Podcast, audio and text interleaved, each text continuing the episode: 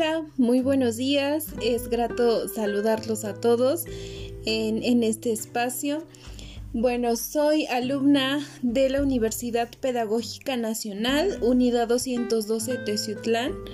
Eh, actualmente estoy cursando el quinto semestre de la licenciatura en intervención educativa y el motivo de este podcast es hablarles un poco sobre la discapacidad cognitiva.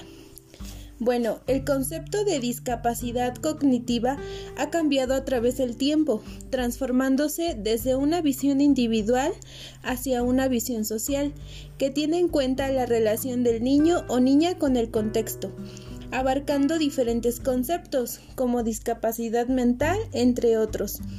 La discapacidad cognitiva se puede detectar antes del nacimiento a partir de la utilización de exámenes especializados. La discapacidad cognitiva puede ser de dos tipos, tanto genéticas como ambientales. Existen tres elementos claves en la definición de la discapacidad cognitiva capacidades, entorno y funcionamiento, las cuales guardan estrecha relación tal como aparecen y les describiré a continuación. Las capacidades son aquellos atributos que posibilitan un funcionamiento adecuado del niño o niña en la sociedad. El entorno o contexto lo forman aquellos lugares donde el niño o niña vive, aprende, juega, se socializa e interactúa.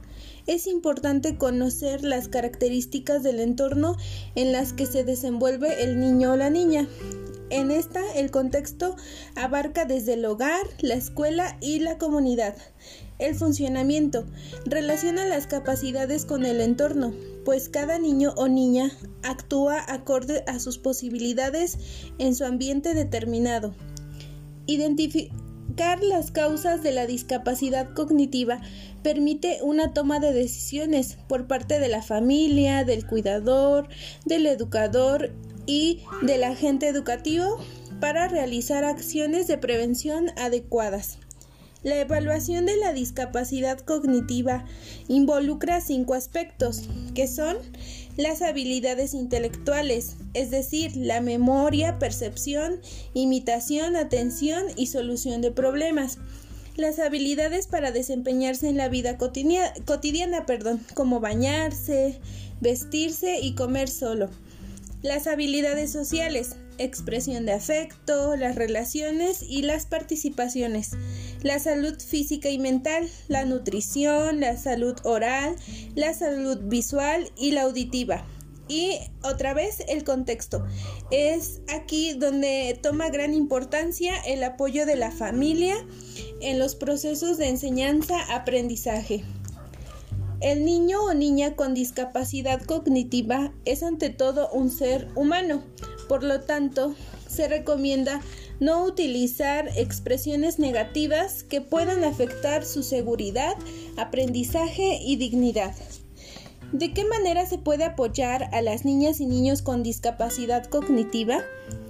En primer lugar, es necesario que se piense que el niño o niña con discapacidad cognitiva tiene potencialidades que le permiten desarrollar diversas habilidades, por lo cual es necesario brindarle estimulación y apoyo adecuados.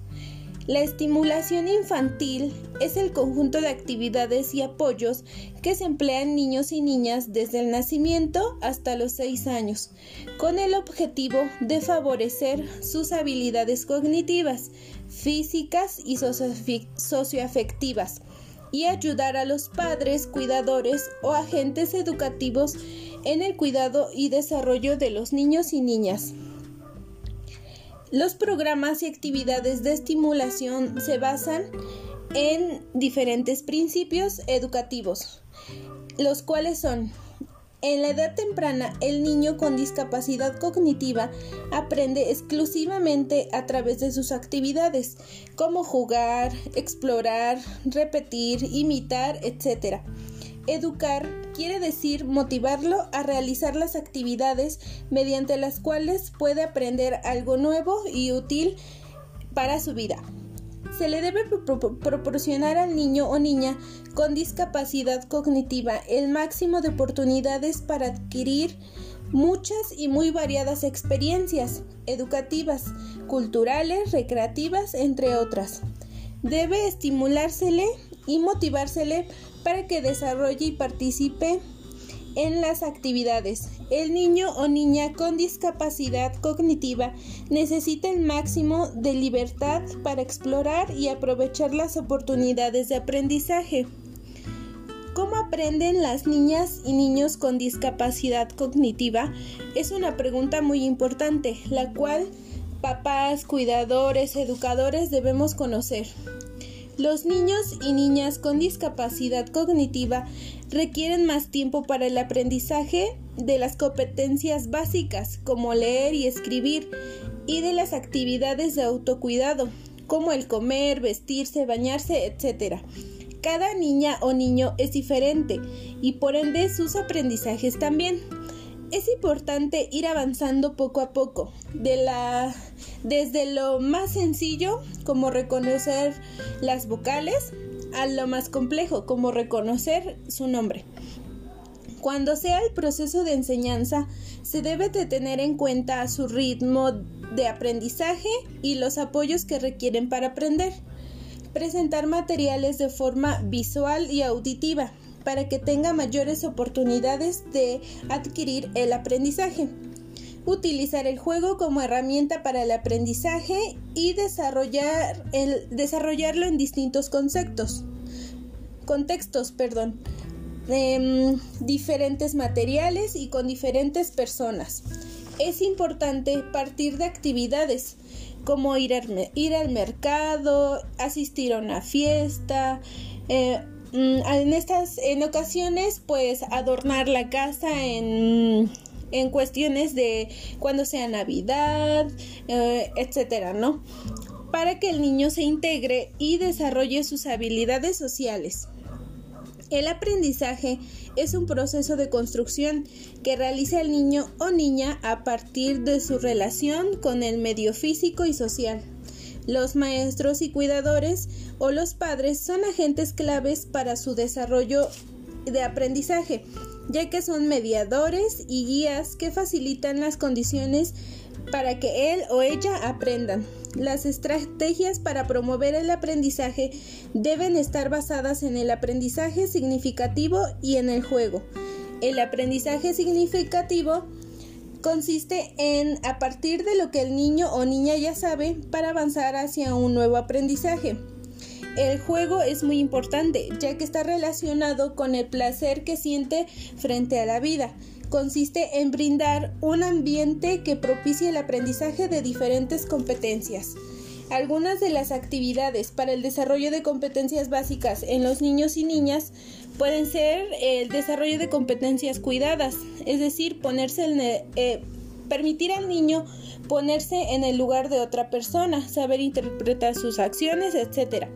Competencias comunicativas. Permitir al niño comunicar necesidades utilizando el lenguaje verbal o no verbal, expresar, hablar, escuchar, etc. La autonomía permitirá al niño comer utilizando cuchara, tenedor, vestirse y desvestirse, bañarse, manos y caras. Y cara, perdón. Desarrollar la independencia. Permitir al niño mejorar la madurez emocional. Em, tomando en cuenta decisiones de la vida cotidiana, elegir actividades, alimentos y juegos.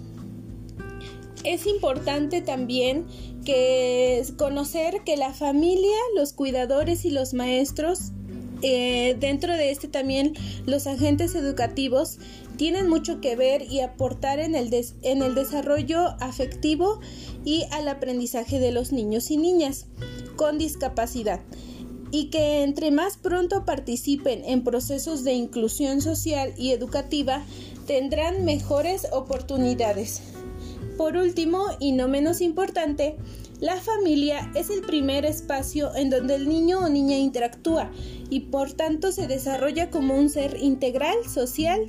Por esta razón, el hogar es la base para la evolución es el responsable de todas las acciones que ejecute en determinada situación y de la conciencia que tenga la persona de sí misma.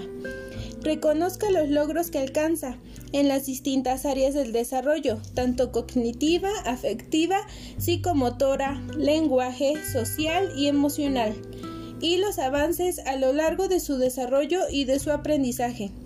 Favorezca las oportunidades del niño o niña con discapacidad cognitiva para explorar y vivenciar otras experiencias sociales, familiares y recreativas, las cuales le permitan participar activamente en su comunidad. Bueno, este es un tema muy importante. Espero en otra ocasión poderles brindar un poquito más de información. Espero que haya sido de su agrado y grato el conocer eh, el concepto de discapacidad cognitiva y todo lo que engloba. Muchas gracias, espero que se encuentren muy bien. Hasta luego.